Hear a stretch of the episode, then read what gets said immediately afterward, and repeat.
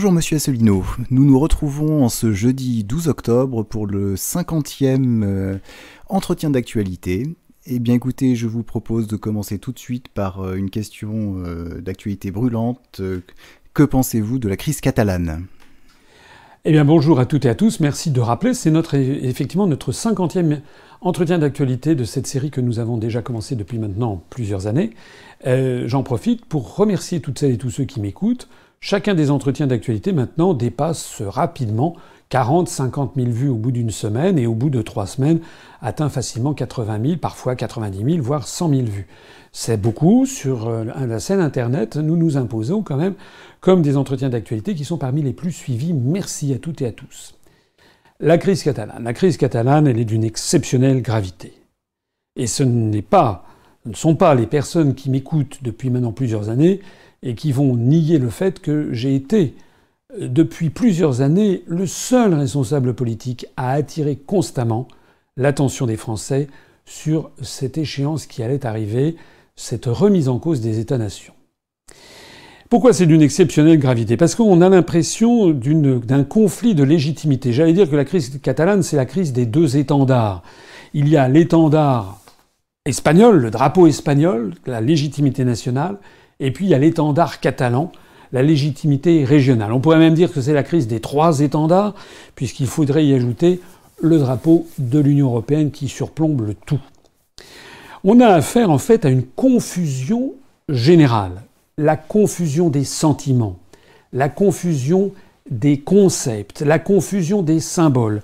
On a l'impression que les gens ont un peu perdu la tête. Et face à ce genre de confusion, eh bien, il faut, il est sain de clarifier la situation. Les mêmes qui me reprochent, par exemple, et qui reprochent aux gens qui veulent sortir la France de l'Union européenne en disant vous allez isoler la France, trouvent très bien que la Catalogne sorte de l'Espagne. Les mêmes qui m'expliquent et qui nous expliquent à nous qui voulons sortir la France de l'Union européenne que la France serait trop petite, trouvent formidable que la Catalogne, qui a une dizaine de millions d'habitants, euh, elle puisse sortir, ce serait très très bien. En fait, on est dans quelque chose de complètement contradictoire. Je suis le seul responsable politique à avoir averti les Français depuis des années que cette crise catalane, comme d'ailleurs la montée des revendications régionalistes à travers l'Europe, n'est pas sortie d'un chapeau. Je renvoie à ma conférence sur les euro-régions que j'ai prononcée, notamment je me rappelle en 2013, je crois, en Belgique, à Namur, qui a été enregistrée à cette occasion. J'explique que dès la fin des années 1980, euh, dès le tournant des années 2000, la charte des langues régionales et minoritaires était venue d'ailleurs d'une association allemande, était déjà le, le, grain de sable qui risquait de mener à l'explosion des États-nations.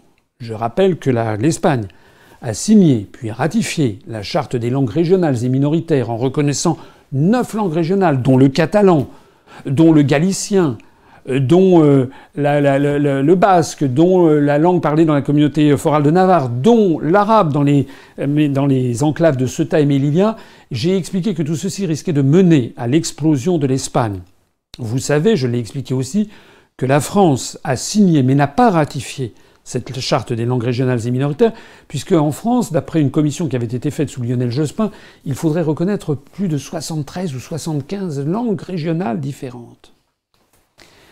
En réalité, cette montée des régionalismes n'est pas sortie d'un chapeau, elle obéit à une stratégie délibérée des cercles euro-atlantistes qui ont décidé de briser les grands États-nations d'Europe, que sont la France notamment, le Royaume-Uni, l'Espagne, divisés pour régner. À l'origine, par exemple, de l'indépendantisme catalan, c'est pas l'origine, mais disons que dans les années 30, Adolf Hitler et les nazis, avant de soutenir Franco, mais au début des années 30, soutenaient l'indépendantisme catalan. De même que dans les années 40, ils soutenaient les indépendantistes bretons, comme Morvan Marshall, celui qui a créé le drapeau breton. Je l'explique dans ma conférence sur les euro-régions. Il faut savoir qu'il y a actuellement avec la politique des euro-régions une véritable pensée qui consiste à se dire nous allons pulvériser les États-nations pour qu'ils ne puissent plus résister à l'empire que nous sommes en train de bâtir. Et les États-Unis d'Europe, vous vous rappelez, Victor Hugo en 1849 avait prophétisé l'avènement des États-Unis d'Europe dans son discours de la paix de 1849. Mais pour Victor Hugo, il s'agissait encore de la France, de l'Espagne, de l'Angleterre. Maintenant, c'est plus de ça qu'il s'agit. Ce que les, euro-atlantistes ont à l'esprit, ce sont des États-Unis d'Europe avec des sous-entités étatiques qui seraient les régions. Ces régions, justement, par exemple, que François Hollande a, a redécoupées alors que les Français n'avaient rien demandé. Alors certains vont dire, ouh là là, c'est du complotisme, c'est du conspirationnisme. Non! C'est la réalité fondée sur des faits objectifs et fondée sur des déclarations. Je vais vous suggérer de regarder juste maintenant une petite vidéo qui date d'il y a quelques années où une Allemande qui s'appelle Ulrike Gero, qui travaille pour le European Council on Foreign Relations, c'est-à-dire le Conseil européen pour les relations étrangères, elle explique ce que c'est que la politique des euro-régions, et vous allez écouter cette petite vidéo, qui date d'il y a plusieurs années, elle explique très exactement la stratégie qui est à l'œuvre, avec la volonté d'avoir des entités d'une dizaine de millions d'habitants, une cinquantaine d'États au sein des États-Unis d'Europe, pour en fait être un clone des États-Unis d'Amérique, pour en fait soumettre toutes les populations sans défense à cette politique tyrannique des marchés financiers, de l'oligarchie euro-atlantiste, de l'OTAN. C'est de ça qu'il s'agit, c'est notre liberté qui est actuellement en cause. Écoutez cette vidéo de cette dame qui s'appelle Ulrike Gero, qui a fait ses études à la John Hopkins University, à Georgetown University également aux États-Unis, qui est la pépinière justement des agents de la CIA, et qui travaille pour le European Council on Foreign Relations, ce centre qui est financé largement par George Soros et par l'Open Society Foundation. Voilà ce qui se cache derrière les eurorégions. Ulrike Gero est partagée à l'égard des séparatistes du continent. À la tête d'un groupe d'experts européens, cette politologue étudie de près les mouvements indépendantistes. Selon elle, beaucoup d'entre eux sont totalement irréalistes. C'est un peu comme si on voulait détacher la Catalogne ou la Bavière du continent européen et les faire flotter au milieu de l'Europe comme des sortes d'îles des bienheureux et des nantis. Mais bien sûr, ça ne peut pas marcher et c'est ce qu'il faut essayer de faire comprendre aux séparatistes. En revanche, il convient de se demander si ces sentiments séparatistes, si ce régionalisme n'est pas révélateur d'une quête identitaire, d'un besoin de retrouver ses racines.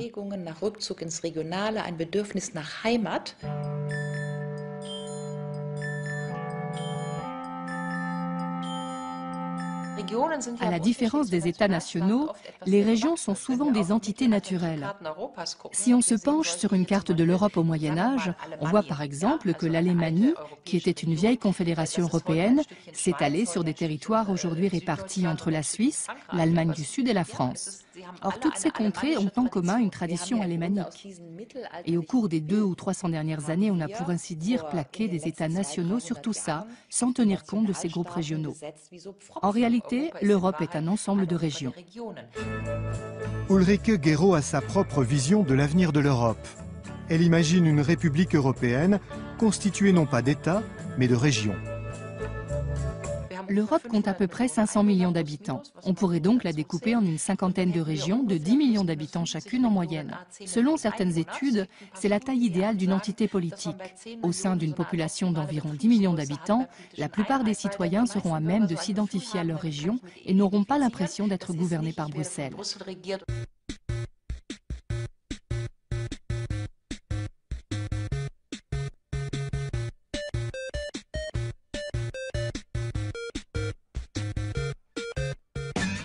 Mais quel est le système politique le plus adéquat on peut imaginer que chacune de ces régions délègue deux grands électeurs ou deux sénateurs à Bruxelles pour former une deuxième chambre et qu'on ait une première chambre, un Parlement européen, composé de députés élus au suffrage direct dans chacune des régions.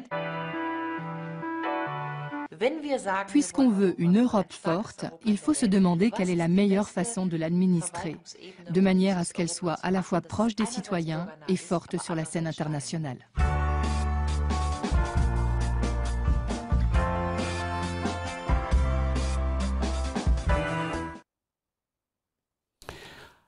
Voilà. Voilà ce qui se cache derrière les eurorégions. Voilà ce qui se cache derrière la montée du régionalisme. Voilà pourquoi dans tous les grands médias français, on présente sous un jour plutôt sympathique, voire très sympathique, la montée des revendications indépendantistes dans le cadre de l'Union européenne de la Catalogne, qui, soit dit en passant, menace directement la France, puisque le, département des Pyrénées-Orientales est revendiqué par les Catalans indépendantistes comme étant Catalunya Nord. Je l'ai déjà expliqué dans ma conférence d'il y a 4 ans, allez voir sur Wikipédia. D'ailleurs, en ce moment même, dans le département des Pyrénées-Orientales, il commence à y avoir des élus au conseil départemental qui demandent un référendum pour changer le statut du département des Pyrénées-Orientales avec comme arrière-pensée de remettre en cause le traité des Pyrénées qui date de 1659 lorsque ce territoire fut rattaché au royaume de France sous Mazarin. Il y a donc des forces qui ont prévu tout cela.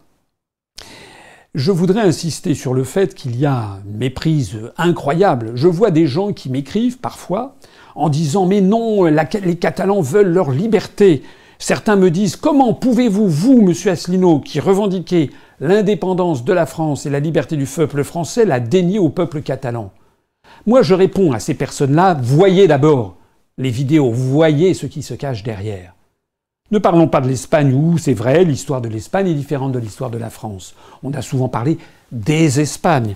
Il y avait les rois catholiques. Ferdinand d'Aragon, Isabelle de Castille, qui étaient euh, ce qu'on appelait les rois catholiques à la fin du XVe siècle. Mais la France, la France, qui était peuplée de provinces différentes, c'est exact, a connu la Révolution française, a connu la fête de la Fédération en 1790, a connu la création des départements en janvier 1790, a connu la liberté, l'égalité des Français selon les territoires, l'identité et l'égalité des Français, quels qu'ils soient. La Révolution française a imposé le concept de peuple français.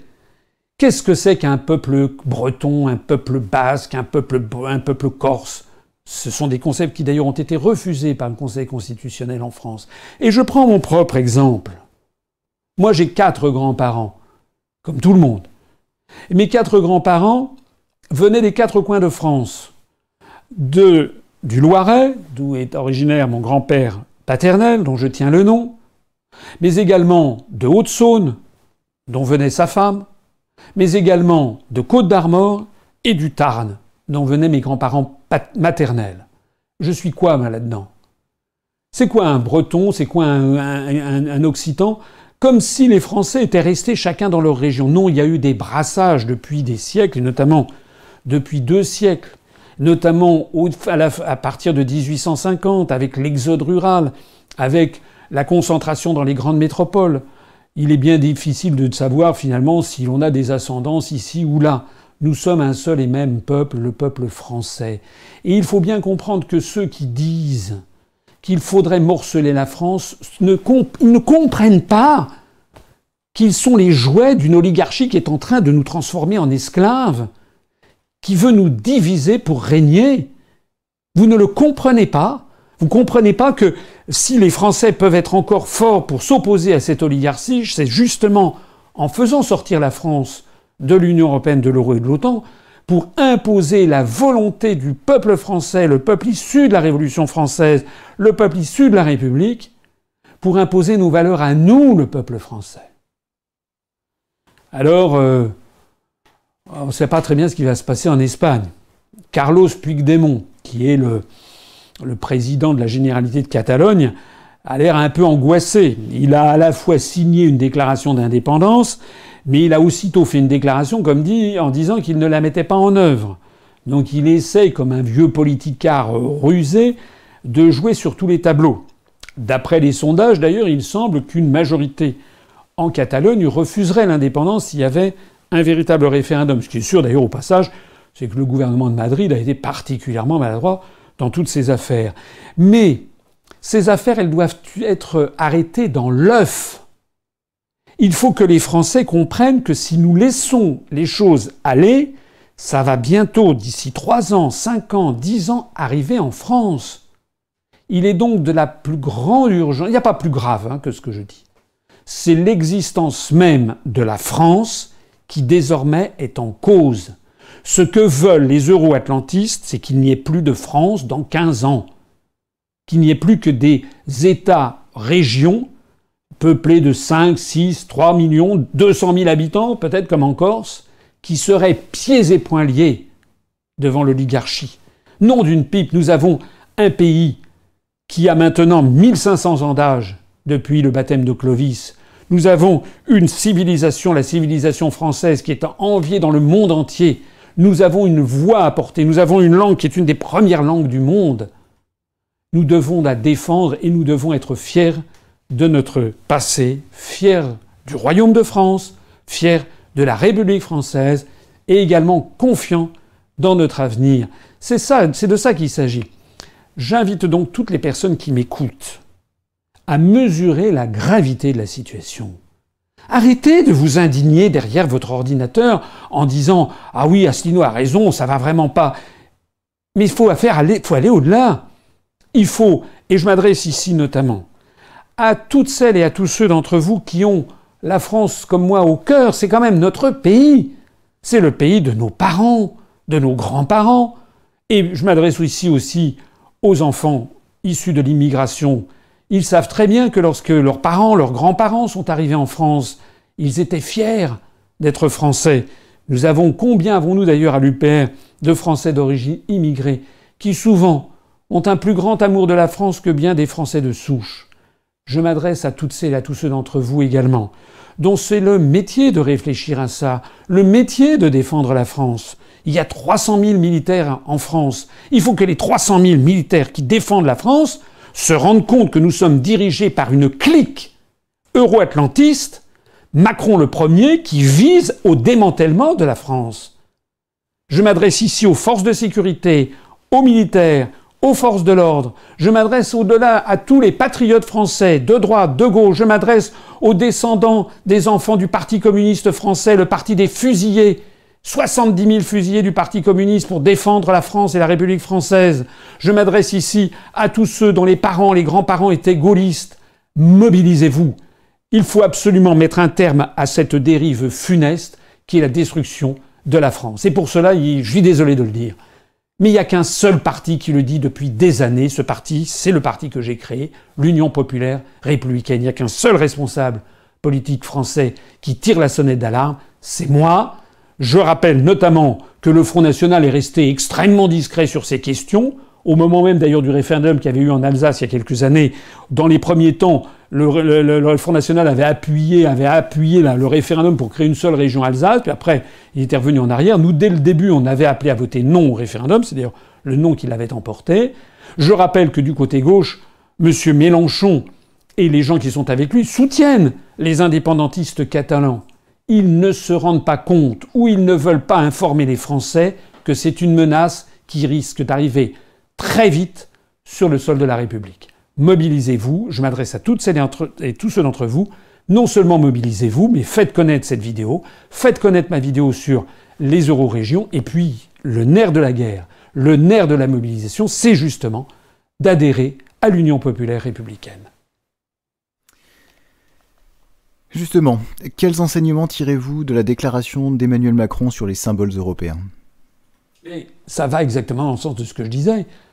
M. Macron ne se sent pas redevable vis-à-vis du peuple français. Il considère que les Français ne sont pas ses patrons.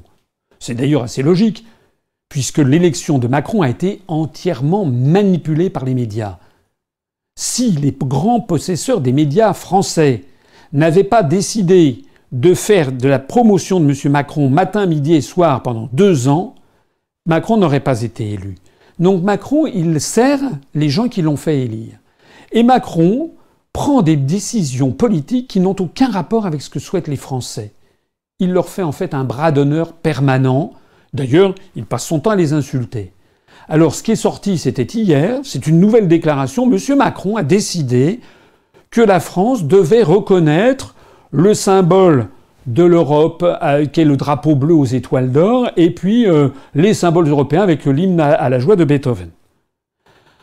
Confusion, encore une fois, des symboles, confusion des concepts. Monsieur Macron n'a pas le droit de faire ça. D'abord, il n'a pas le droit moral. Il ne s'est jamais fait élire en disant aux Français je vais reconnaître le drapeau bleu aux étoiles d'or. Je vais reconnaître les symboles européens. C'est la raison pour laquelle nous nous demandons qu'il fasse un référendum pour savoir si les Français sont d'accord avec ça, d'accord avec euh, le drapeau bleu aux étoiles d'or, d'accord avec notre appartenance à l'Union européenne et à l'euro. Et puis M. Macron n'a même pas le droit constitutionnel de faire ça.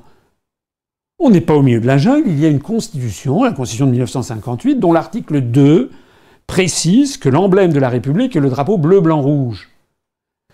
J'ajoute que lorsqu'il y a eu le traité de Lisbonne, il y avait une déclaration, je crois que c'était la déclaration numéro 52 qui était annexée au traité, où un certain nombre d'États disaient reconnaître les symboles européens que sont le drapeau bleu aux étoiles nord ou bien l'hymne à la joie, l'hymne à la joie de, de, Beethoven.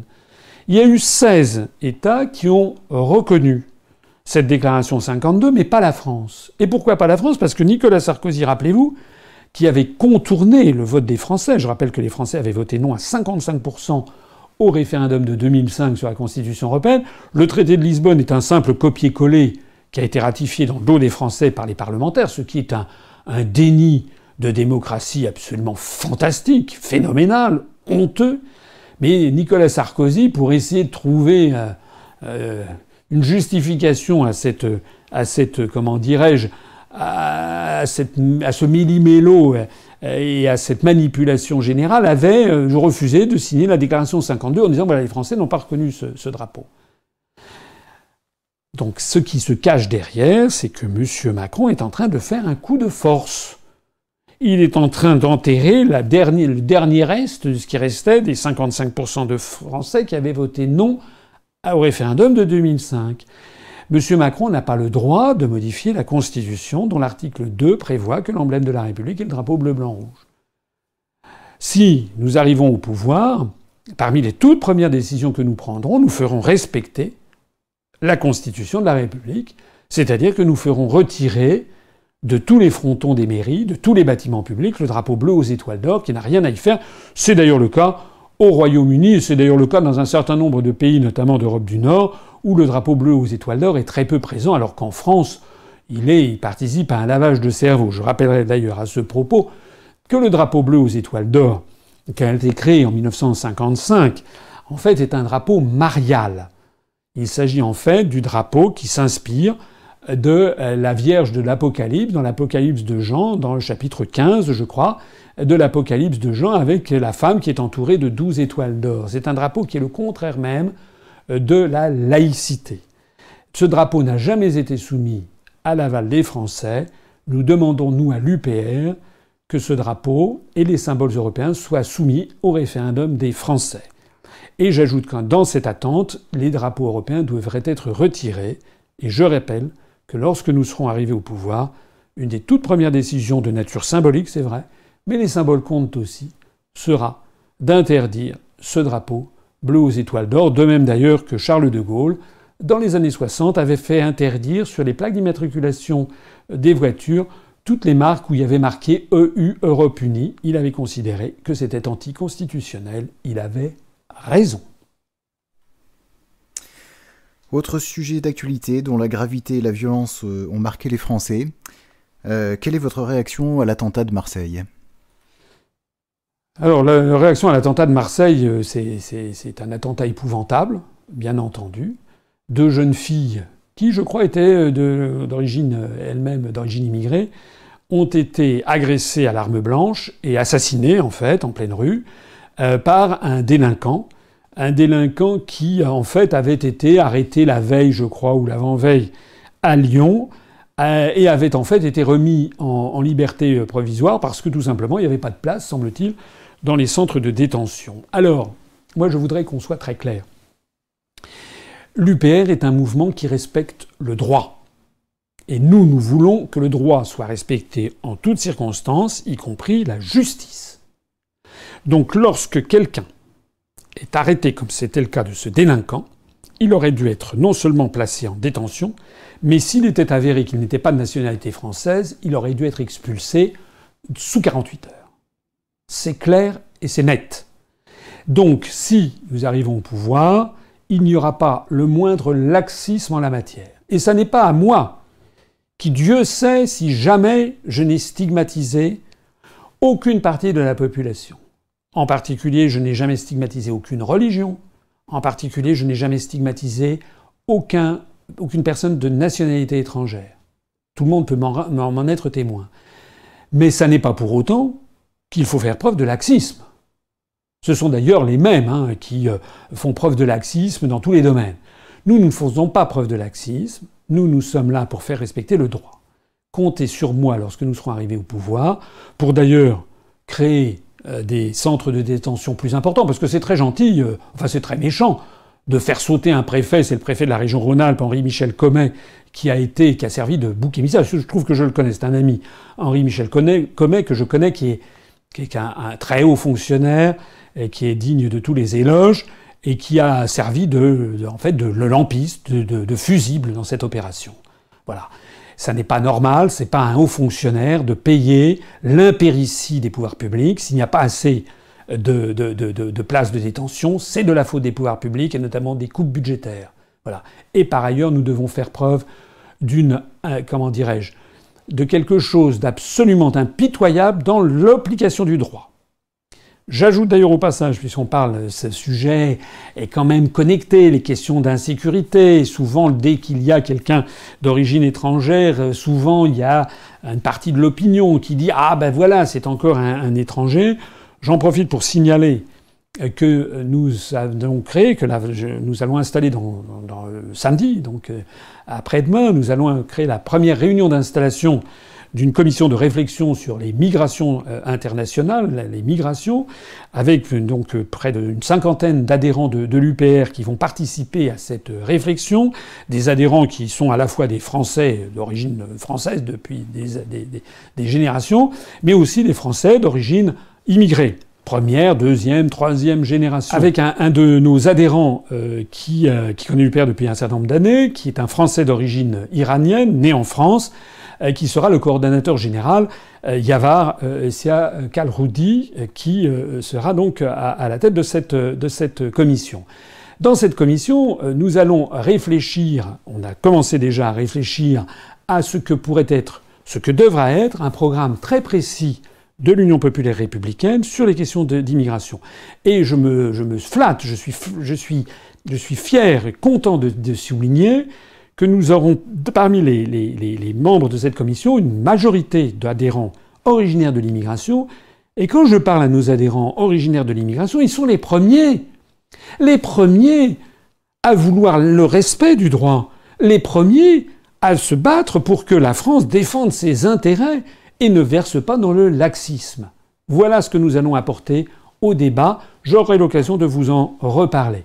Pour le reste, bien évidemment, je présente toutes mes condoléances, les plus attristées, aux familles des victimes. C'est épouvantable, bien entendu, d'avoir un enfant ou un adolescent qui meurt dans ce genre de conditions. Et puis, bien entendu, vous me connaissez, moi, il n'y a jamais de deux poids, deux mesures, et même si ça n'a aucun rapport, je n'oublie pas les morts, qui sont également ceux commis par les Occidentaux et les Français dans certaines zones du monde, et notamment au Moyen-Orient. Je ne l'oublie pas non plus. Je vous propose maintenant euh, d'évoquer la situation sociale euh, à travers la loi travail. Euh, souhaitez-vous nous en dire un mot? Oui, alors un mot rapide. La loi travail, j'ai déjà eu l'occasion de m'exprimer plusieurs fois. La loi El Khomri, la loi Édouard Philippe, la loi les projets Macron, tout ça, j'ai déjà eu l'occasion mille fois de le dire. Ce sera la mille et unième fois. Ce sont des projets de démantèlement progressif du droit du travail français qui ne sont pas l'émanation de M. Macron, de M. Philippe, de Mme El Khomri, de Mme Pénicaud ou Dieu sait qui. En fait, il s'agit de l'application des directives européennes prises dans le cadre des rapports annuels sur les grandes orientations des politiques économiques en vertu de l'article 121 du traité sur le fonctionnement de l'Union européenne.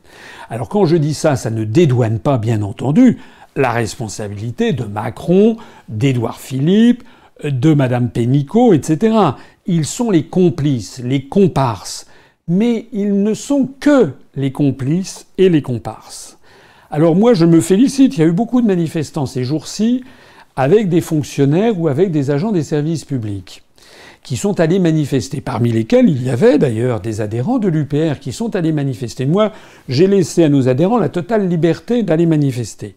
Certains de nos adhérents, parmi nos adhérents, nous avons des gens qui sont dans des syndicats, à la CGT, à la CFDT, à l'UNSA, à Sud, qui sont allés manifester.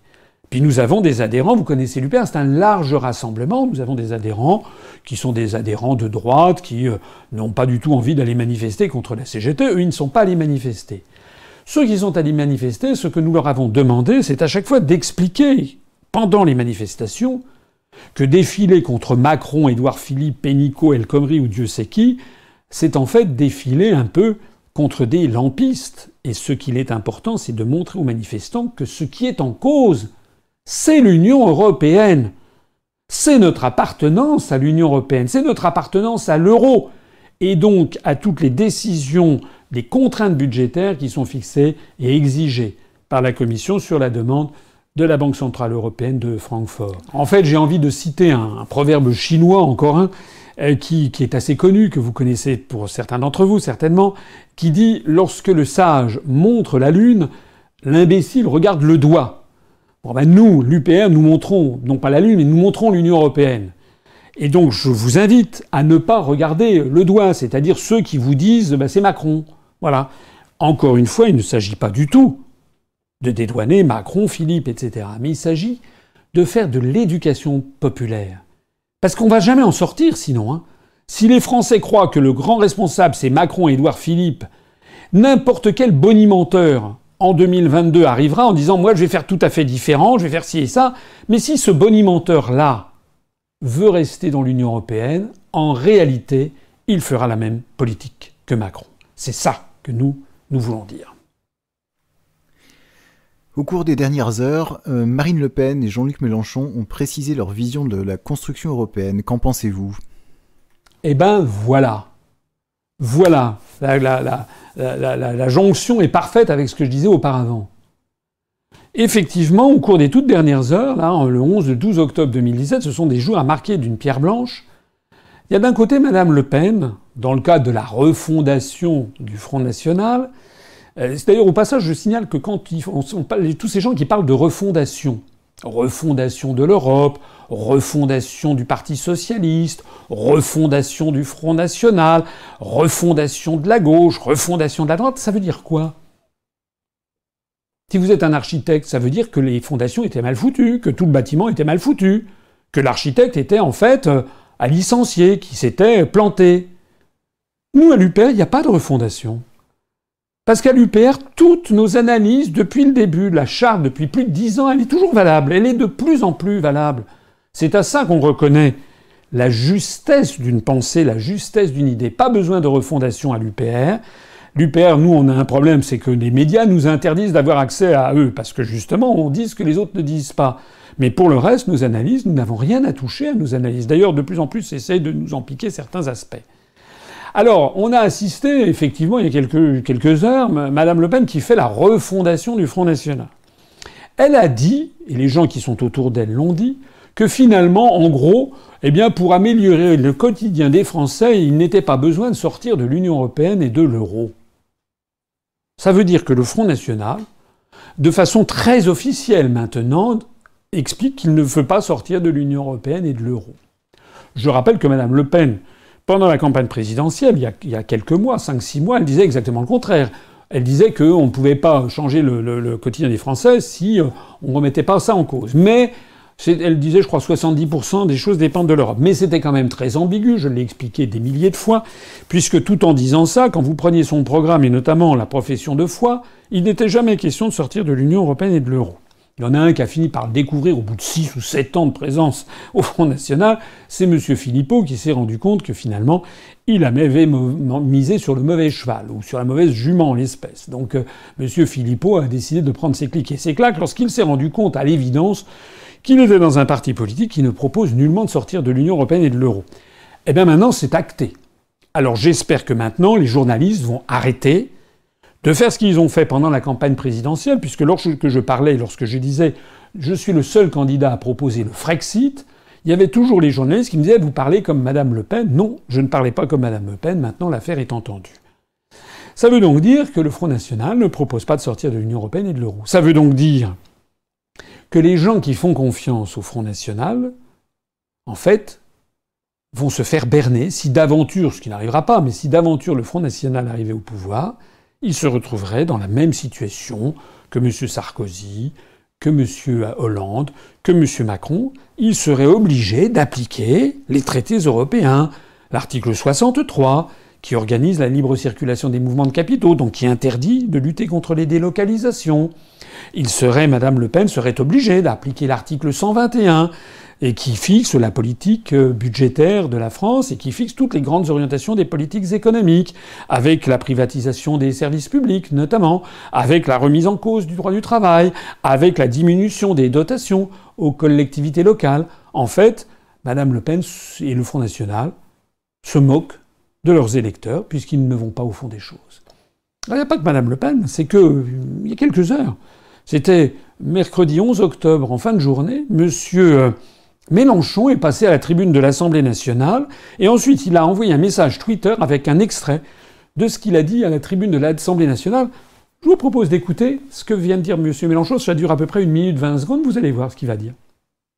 Il nous faut des règles claires sur le nerf qui agite tout le reste de l'organisme.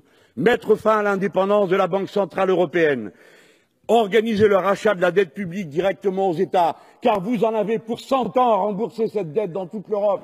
Personne ne la remboursera jamais, sachez-le mes chers collègues. Et c'est absurde de proposer aux générations qui viennent de n'avoir pour objectif que de payer une dette. La liquider n'est rien, c'est de la technique et je m'en ouvre à vous quand vous voulez.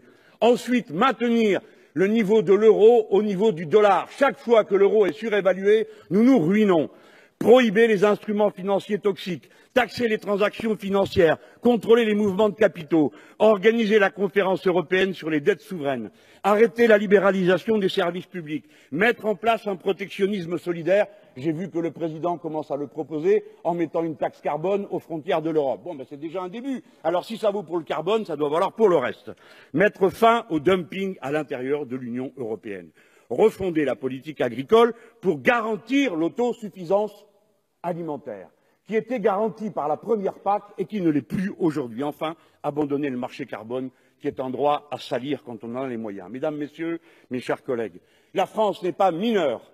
La France est souveraine et elle peut l'être. La France est contributeur net pour 7 milliards d'euros en Europe qui servent à organiser des infrastructures de nos concurrents.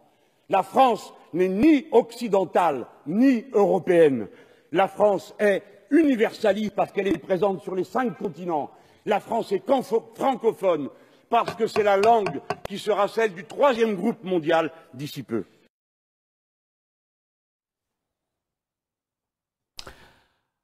Voilà.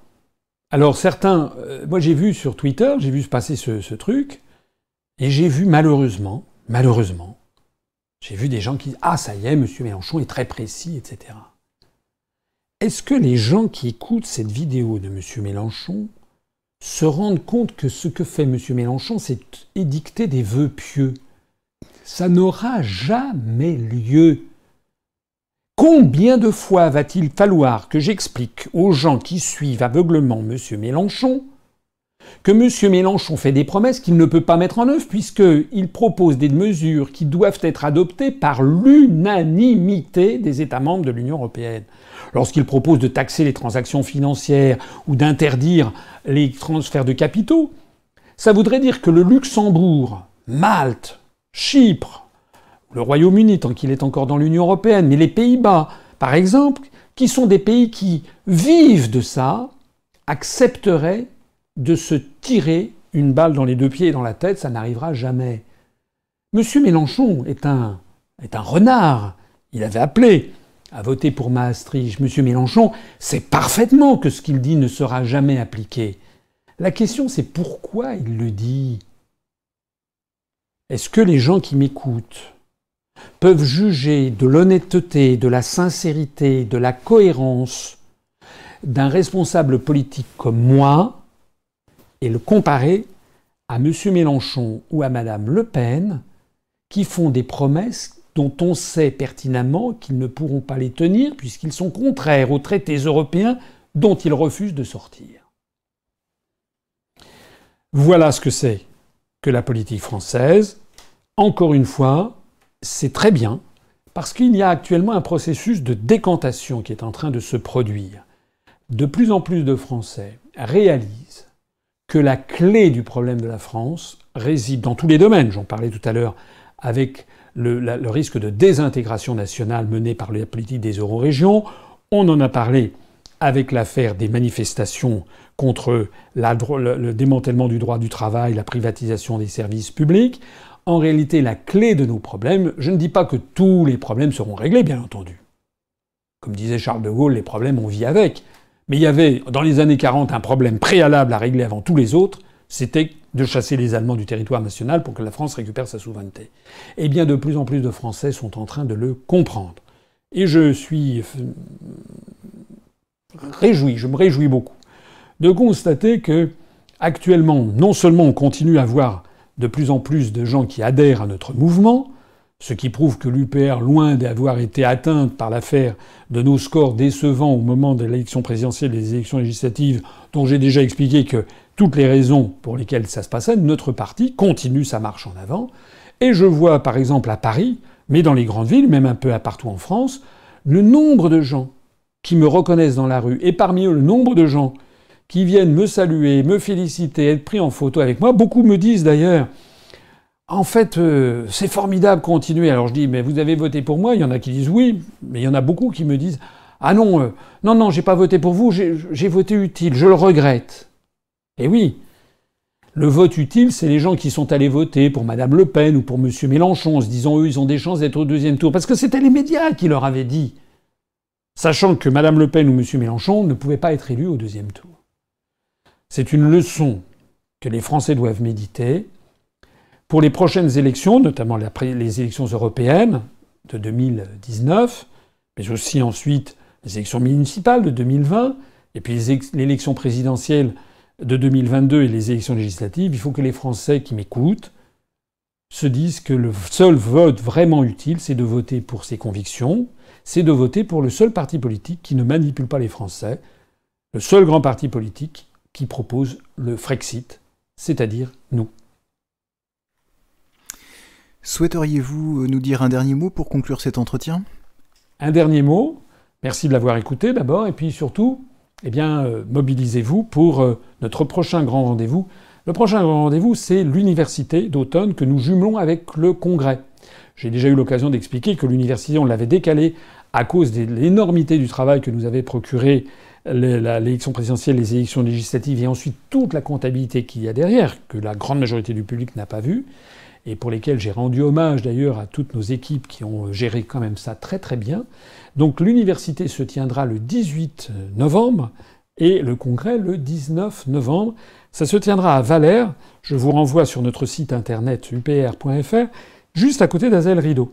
On aura le samedi 18 euh, novembre, on aura deux tables rondes, une le matin, une l'après-midi, avec des invités, je pense que ça va être tout à fait passionnant. Enfin, à chaque fois, c'est très passionnant, très intéressant. Il y aura mon discours de rentrée, le discours du président, et puis il y aura le, le, le, comment dirais-je, la tombola traditionnelle de fin de, de fin de journée. Ça sera évidemment aussi l'occasion euh, pour tous les adhérents, les adhérentes, et Dieu sait s'il y en a de nouveaux, puisqu'on a multiplié par deux le nombre de nos adhérents depuis le 1er janvier. On a eu autant d'adhérents depuis le 1er janvier en gros que nous en avions eu au cours des dix ans précédents. Eh bien, ça va être l'occasion pour les gens qui viendront de faire connaissance. Et puis le lendemain, il y aura le congrès avec l'élection du, du président du bureau national. Et puis l'après-midi, il y aura pour ceux qui le souhaitent une visite du château d'Azel-Rideau avec euh, une visite guidée du château d'Alzel Rideau. Les places seront limitées, je crois, à 300 personnes, euh, parce qu'on attend beaucoup plus de monde. Et, également, euh, il y aura des producteurs de produits régionaux locaux, notamment du vin, qui feront goûter. ça, ça sera pour terminer de façon très conviviale et très agréable ce week-end. Alors réservez déjà vos places.